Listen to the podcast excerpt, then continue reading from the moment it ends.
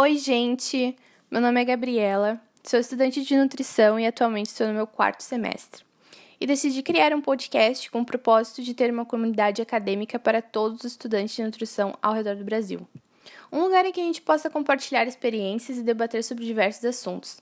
Eu acredito que com isso podemos nos ajudar a crescer profissionalmente e pessoalmente. Essa é a missão desse podcast. Nesse primeiro episódio, a gente vai falar sobre legislações. Acho que é um assunto super válido na nossa área, independente da área que tu for escolher no futuro, tu deve saber. É um dever do nutricionista, não deixa de ser, né, gente?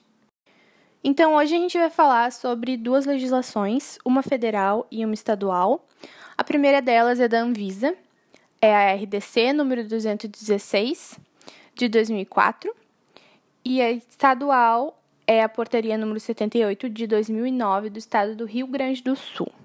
Eu achei esse artigo que faz esse comparativo sobre o Regulamento Técnico Brasileiro de Boas Práticas para Serviços de Alimentação, que seria a federal, e as legislações complementares da região Sul.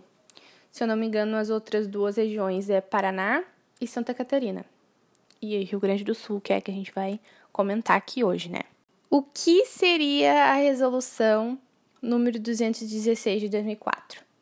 Então, nada mais é do que um regulamento técnico de boas práticas para serviços de alimentação. Então, como eu falei antes, ela tem um órgão emissor como a Anvisa e uma resolução federal. O objetivo dessa resolução é estabelecer procedimentos de boas práticas para serviços de alimentação a fim de garantir as condições higiênico-sanitárias do alimento. A portaria apresenta o mesmo objetivo da RDC, porém o âmbito da aplicação especifica alguns estabelecimentos, como prestadores de serviços de alimentação para eventos, mini-mercados, supermercados, ambulantes e feirantes que preparem ou manipulem alimentos de risco, cozinhas de instituição de longa permanência para idosos, instituições de ensino e demais locais que manipulem alimentos de risco. As definições presentes na portaria apresentam algumas complementações relevantes, como as especificações do que são adornos, água sanitária, ambulante, cozinha industrial ou empresarial ou institucional, panos de limpeza, panos de limpeza descartáveis e ppm. Quanto aos requisitos de boas práticas, a legislação do Estado do Rio Grande do Sul segue exatamente a mesma ordem descrita na RDC Federal número 216. Entretanto, os itens são apresentados na forma de lista de verificação, isso pode verificar o percentual de adequação daquele estabelecimento. O fato de apresentar essa lista de verificação é um aspecto extremamente positivo, porque auxilia nas atividades de inspeção das autoridades sanitárias, né? principalmente por ser publicada, ela dá oportunidade dos próprios gestores do serviço de alimentação poderem realizar a autoavaliação das boas práticas.